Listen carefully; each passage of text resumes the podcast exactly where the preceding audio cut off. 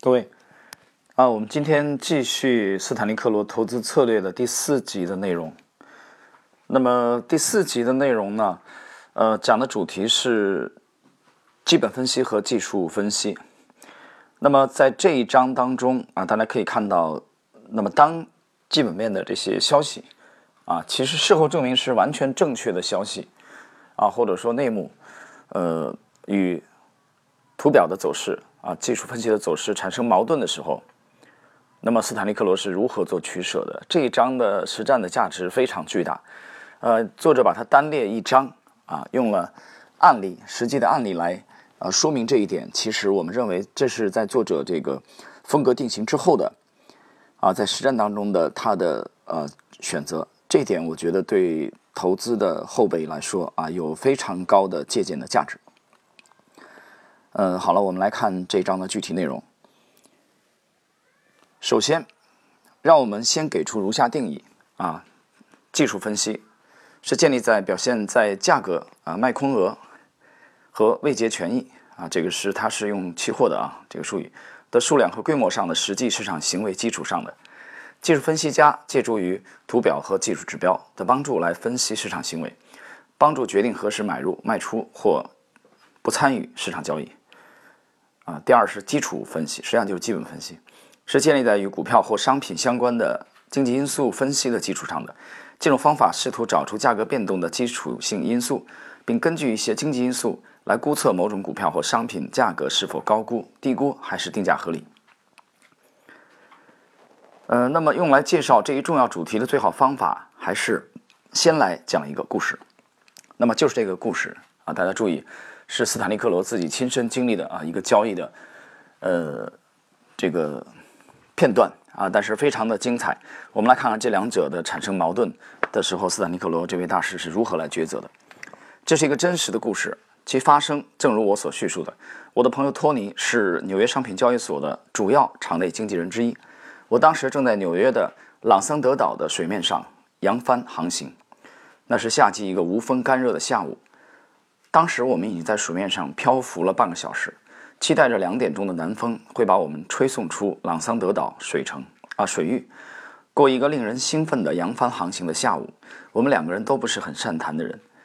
我们很快就谈乏了一些平常的话题。这也许就是我们进行我下面所要讲述的谈话的原因吧。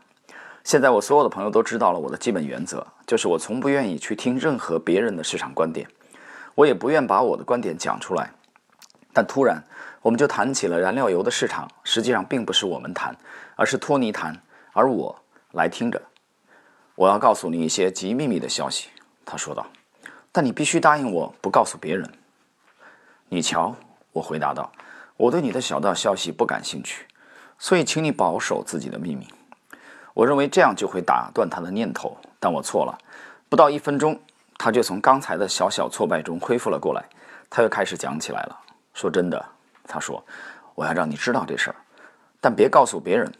这是我告诉你的。我想他确实已经决定了，而且这一决定确实是件十分特别的事。果真如此，亚马尼部长不久就会宣布沙特阿拉伯将要把石油产量提高一倍。紧接着是很长的间断。那又怎么样？我只能这样反应道。但托尼很固执。那又怎么样？这就是你能。”说的全部吗？你难道没有意识到这消息有多么重要吗？当然是头号产油大国的石油部长要宣布他将增加产量，整个市场行情肯定会下跌，啊，二十美元，甚至一夜之间可以下跌三十美元，可以从中赚笔大钱。而我刚刚把这笔财富落在你面前。另外，所有的大的场内交易员都以大幅度进行空头交易，啊，解释一下，斯坦利克罗他是这个以商品期货的这个交易为主的啊。所以这个时候，他朋友托尼把这个消息透露给他，是告诉他啊，可以考虑做空，做空原油，啊，燃料油。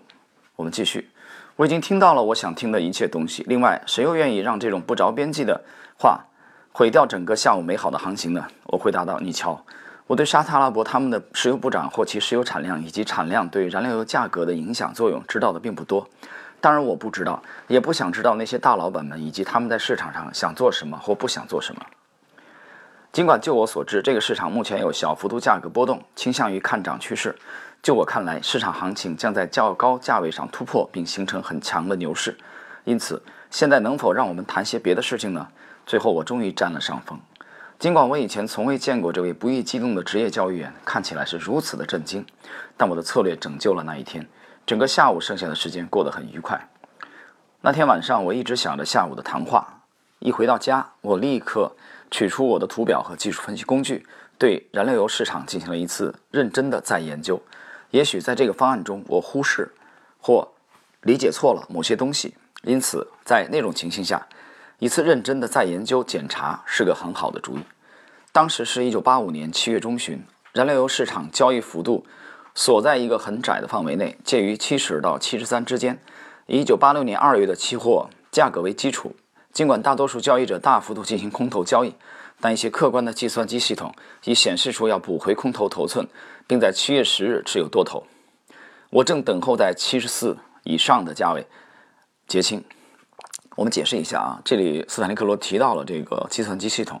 啊，实际上这个指的就是他本人的这个趋势跟踪的这个系统，啊，机器也就是机械交易系统，是就是海归交易里面其实谈的机械交易系统，指的就是这，啊，这个体这种体系。而强烈市场行为告诉我，这种突破迫在眉睫，我完全持有多头，并期待着很快会有上涨趋势。让那些大老板们以及他们不幸的追随者们去随便传播、交换有关亚马尼部长将宣布的通知及其对市场影响的小道消息吧。就我而言，我在期待的牛市就这样。亚马尼可能会，也可能不会做出任何通知。即使他宣布了这条消息，那么使行情看跌的消息很可能在市场的价格中中的影响已经减弱了。如果确实会有这种通知，就我的观点。这也只能是那些被套牢的预期熊市者在强烈的牛市到来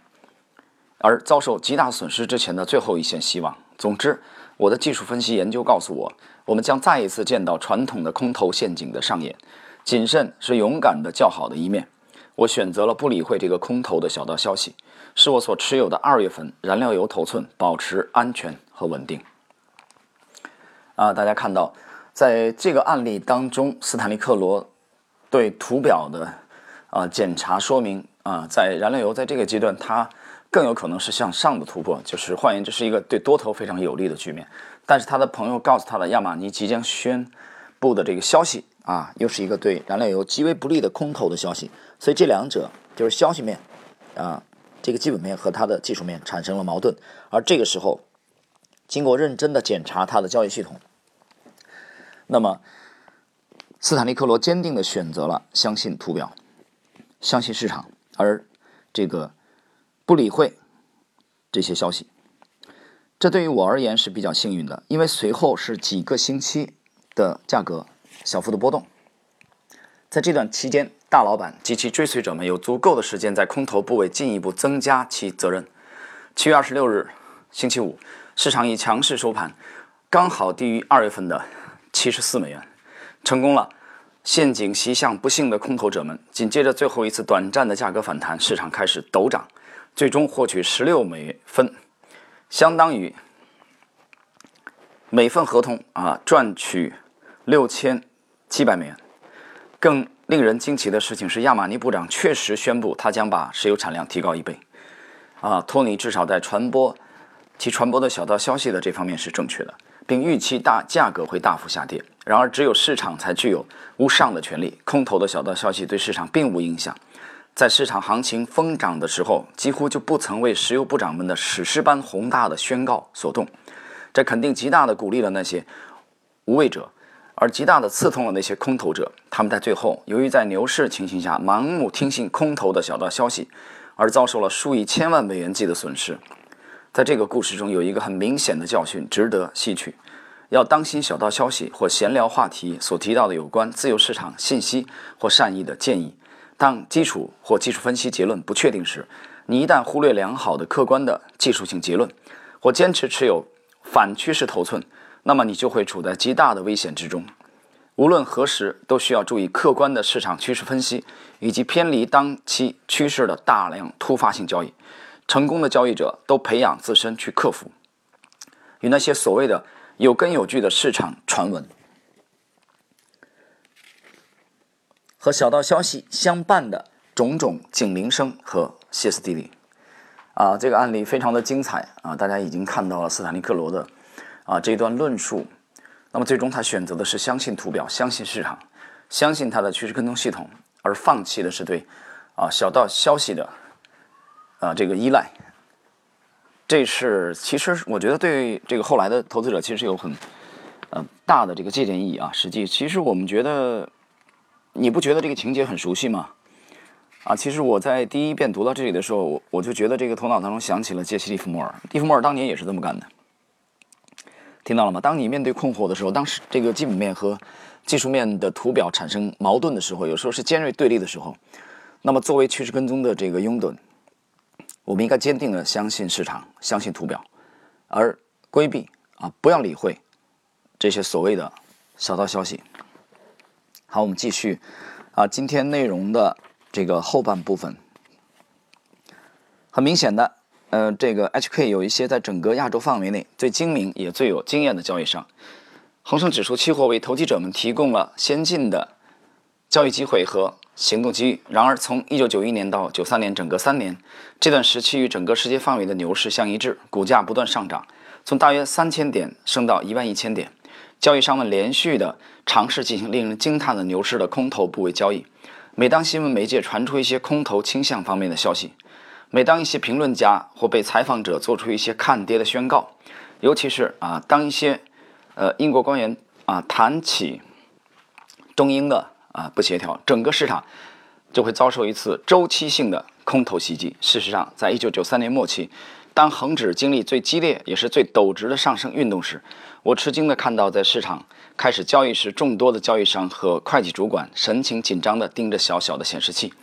听着彭定康总督的演讲，在演讲期间，每当彭提及中英谈判桌上中英矛盾的任何一个方面时，整个市场就充斥着多头对冲和新的卖空交易。很显然，交易者们更愿意完全忽略现行的市场趋势，而这种趋势恰是上涨趋势。事实上，在连续几个月的涨势市场行情过程中，我从许多经纪人和交易人处听到许多宣称他们卖出恒指的各种各样的原因。A 市场看似是高估的。二、市场行情的矫正到时候了。C、他们听到一个看跌的消息，认为价格将会下跌。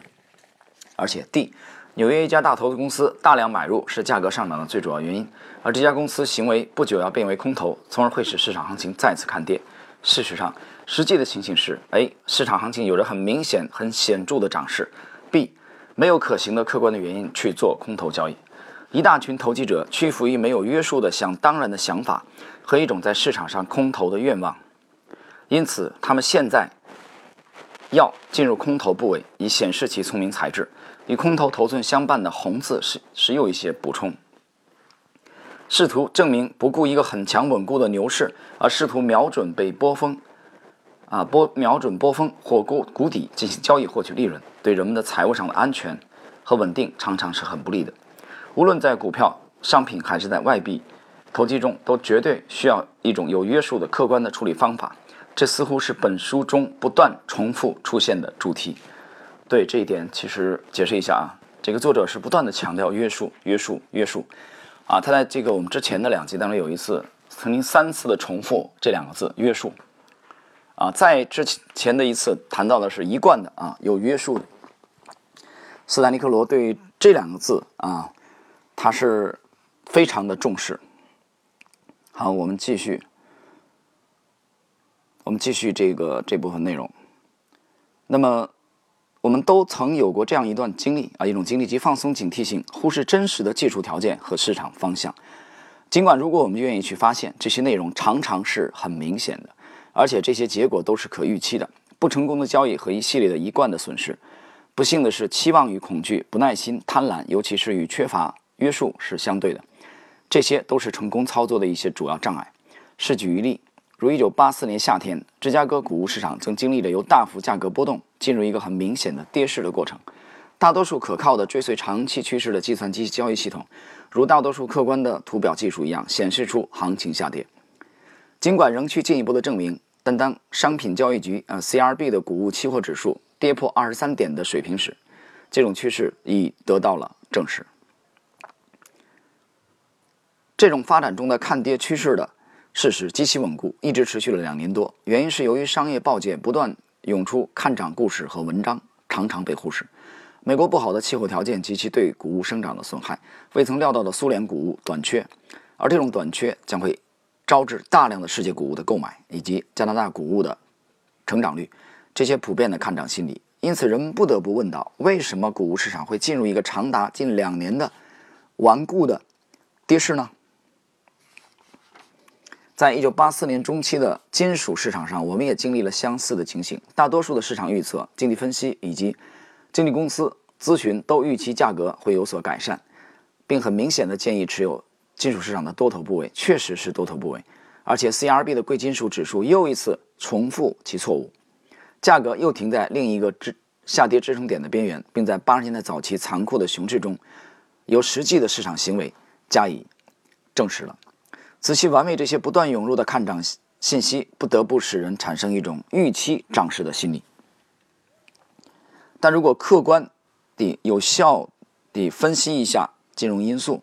又清楚地表明我们所进入的是一个看跌行市，成功的投机者们。运用有约束的实证的方法进行趋势分析，运用可行的追视策略啊，追是追踪的追，将会忽略所有的市场小道消息，从而把注意力集中在良好的技术分析上啊。这里边我觉得这里我有必要重复一遍，大家注意啊，这里作者强调的重点：成功的投机者们运用有约束的实证的方法啊，就经过实战检验的方法进行趋势分析，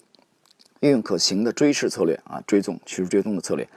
将会忽略所有的市场小道消息，啊，无论是部长啊还是省长，在趋势追踪的这个面前，我们觉得在图表面前啊都可以忽略，从而把注意力集中在良好的技术分析上。这样做，他们或者将会在空头部位获利，或者至少可以避免持有多头部位，以以免遭受损失。呃，这一章的这个结论啊，也是这章的最后的内容。人们运用客观技术分析得出结论，与人们在所谓新闻和分析中所看到的结论经常存在差异。这似乎带给许多投机者一个近乎永久性的矛盾心理。例如，对于在货币市场投机者而言，若以基础性预期或市场小道消息为基础进行操作，常常是相当困难的。紧接着前一段时间的货币疲软，纽约主要的金融类报刊都指明，令交易者惊奇的是，美元昨天显示出强势。这部分源于波兰工会领导人的被扣留，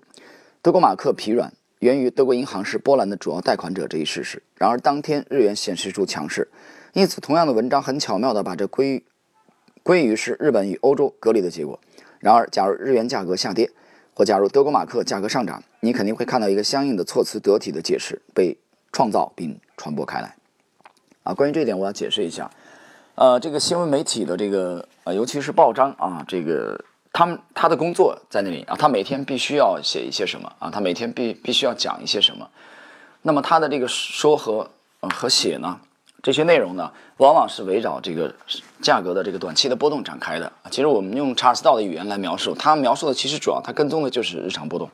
啊，他其实每天的观点都不同，这个观点完全更大程度上是取决于当天是涨还是跌。啊，涨的话他就找出一堆看涨的理由，跌的话他就找出啊另外一堆看跌的理由。所以你跟随这种东西去交易啊，我们不认为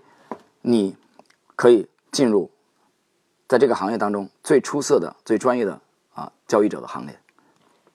好，我们继续最后的一段内容。当我发现自己被那些明显的矛盾说法和人为的事后宣告和准分析搞得迷乱不安时，我的做法。是把自己与这些所谓的消息隔离开来，取而代之，我把注意力集中在一个详细而有时效的技术因素和指标的分析中去，试图从混乱中寻求到理性。这段间歇最好在隔离状态执行，远离各种打扰和善意的建议者。隔离状态与期间稳定以及与分析的清晰和高质量看起来是有一种相关关系的。呃，当我们讲到这里的话，其实我们今天第四集的内容啊，斯坦格罗投资策略的这个第四集内容已经结束了啊。今天内容其实比较简短，那这里边呢，我们再一次的可以去回想一下啊，这个美国最出色的这个股票投资大师的沃伦巴菲特啊，他始终如一的几十年如一日的居住在那个奥马哈的小小镇，远离了这个华尔街的喧嚣。这并没有影响他的投资业绩。